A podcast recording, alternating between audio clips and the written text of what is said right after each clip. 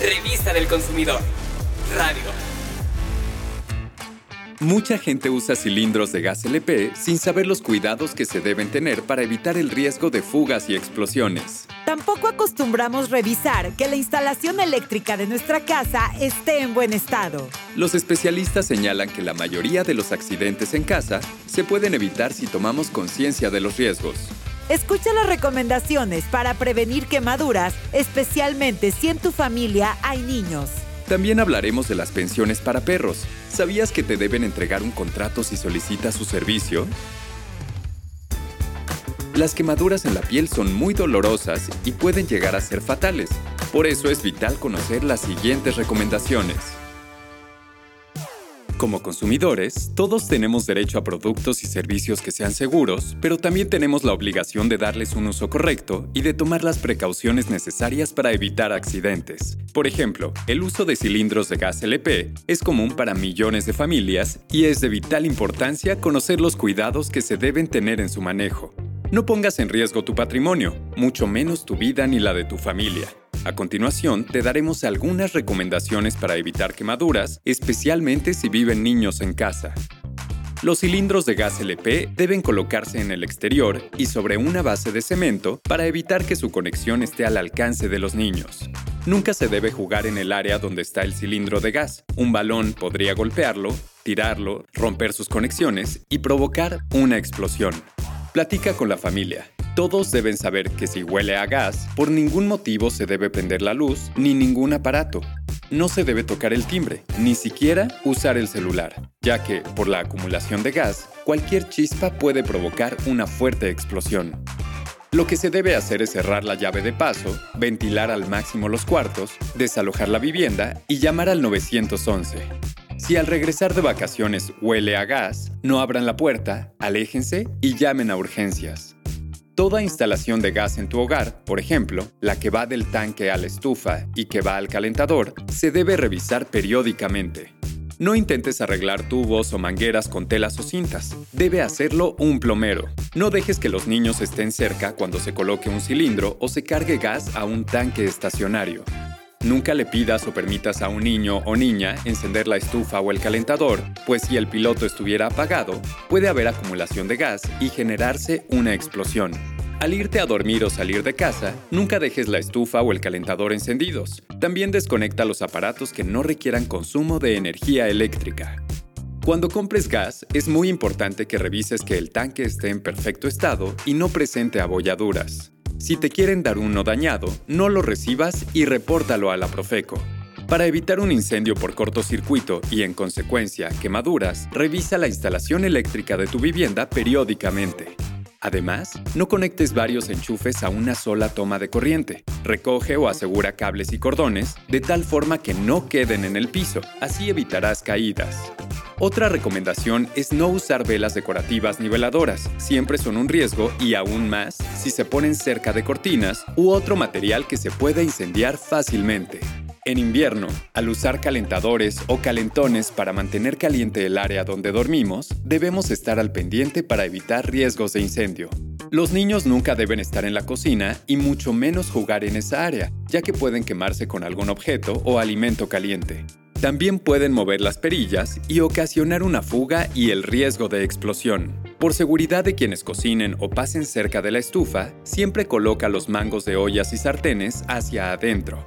Si usas estufa de leña o tienes chimenea, coloca una barrera para que los niños no se acerquen. Explícales que no pueden jugar cerca de las fuentes de calor ni de los cilindros de gas, porque si estos se llegaran a caer, podrían quemarse o provocar una fuga de gas y el riesgo de una explosión. Los niños no deben usar cerillos ni encendedores. Nunca, ni en días festivos, les permitas el uso de pirotecnia.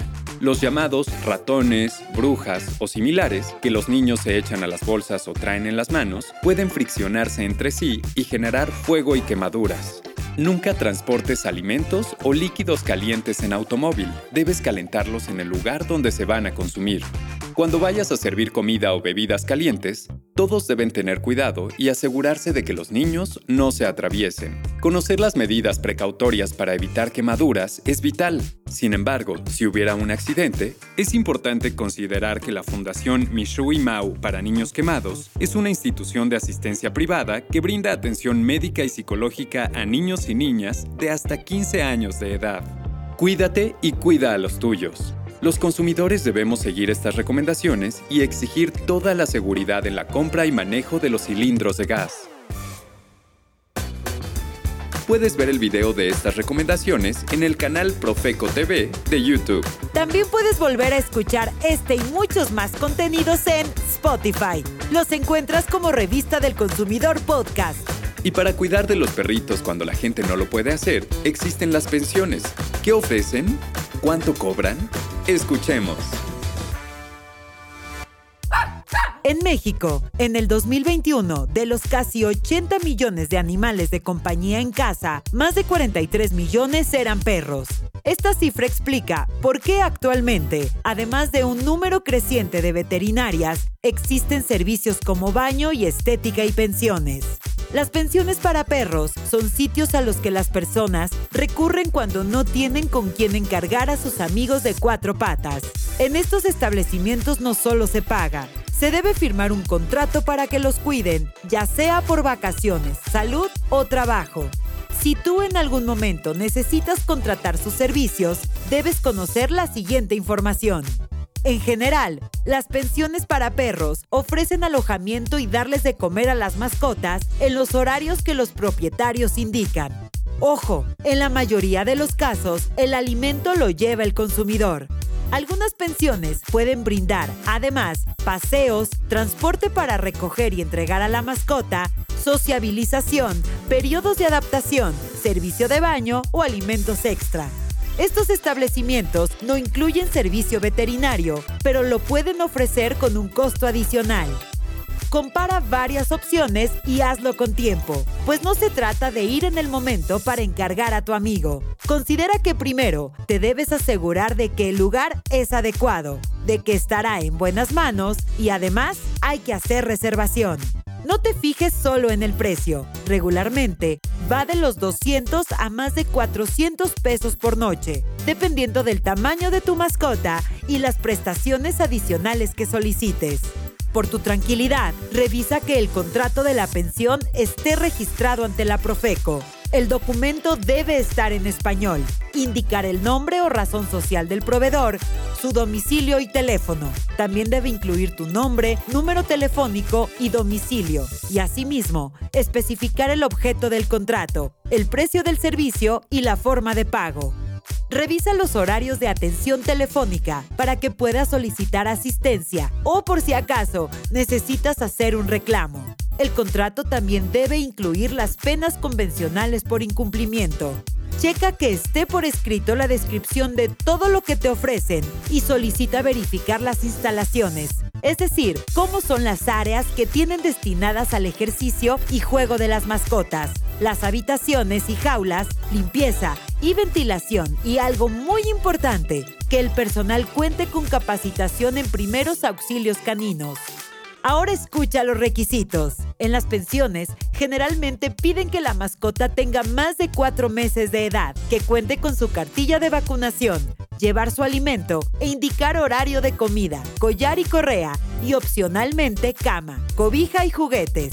La mayoría restringe el servicio a los perros que están enfermos o en tratamiento médico y a los que son agresivos. Contar con información te ayuda a tomar una buena decisión. Conoce más detalles sobre las pensiones para perros en la edición 550 de la Revista del Consumidor. Si una pensión para perros no cumple lo ofrecido o comete algún abuso, llama al teléfono del consumidor. Los números son 55 5568 8722 y 800 468 8722.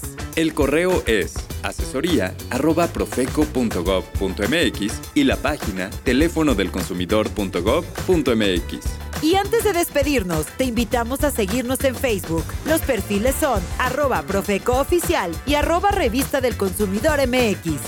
En Instagram, búscanos como arroba revista del consumidor MX. Y en Twitter, teclea arroba Profeco y arroba R del consumidor.